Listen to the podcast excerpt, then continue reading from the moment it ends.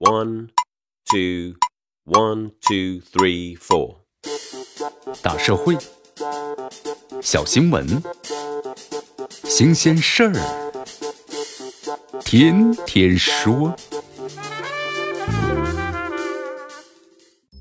朋友们，你们好，这里是天天说事儿，我是江南。四月二十二号的时候，有网民在微博上发布了个消息，说曾经啊在海南的博鳌迎风康养国际医院呢注射了 HPV 九价的疫苗，那么之后就发现这些疫苗呢涉嫌是非法的走私，或者是吉林四平的某工厂生产的未知的药水。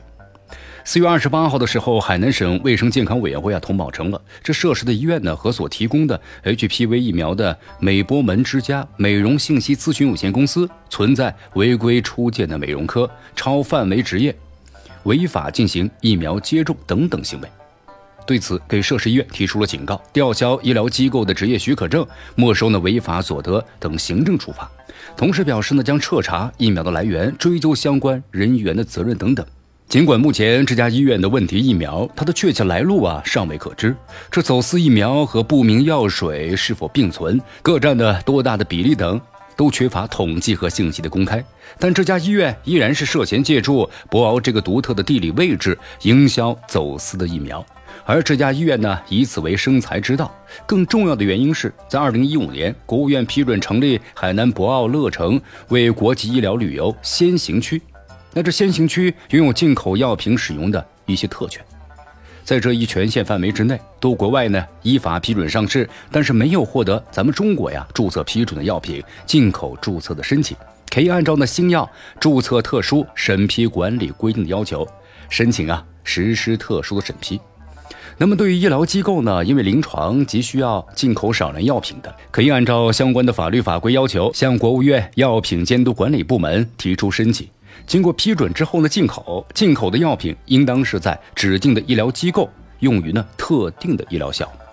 其实这样的政策无疑是好事啊，但是如果有医疗机构处心积虑的利用国际医疗旅游先行区，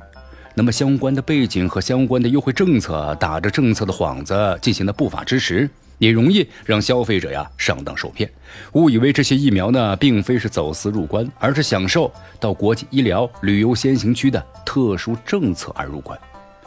国家设置医疗旅游先行区啊，有一个目的，就是化解啊进口药在国内审批上市较慢等等难题，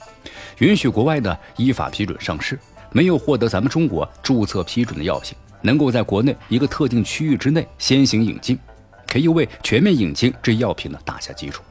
但是事实表明啊，处于是先行区的医疗机构，这博鳌迎风康养国际医院却错误地利用了国家的优惠政策，它没有在医疗旅游地创新和管理等方面先行先试，反而是让问题疫苗先行一步。对于这种的苗头性的事件，理应是予以严管，露头就打。这也提醒了咱们的相关职能部门呐，提高警惕，防止一些不法的医疗机构。浑水摸鱼，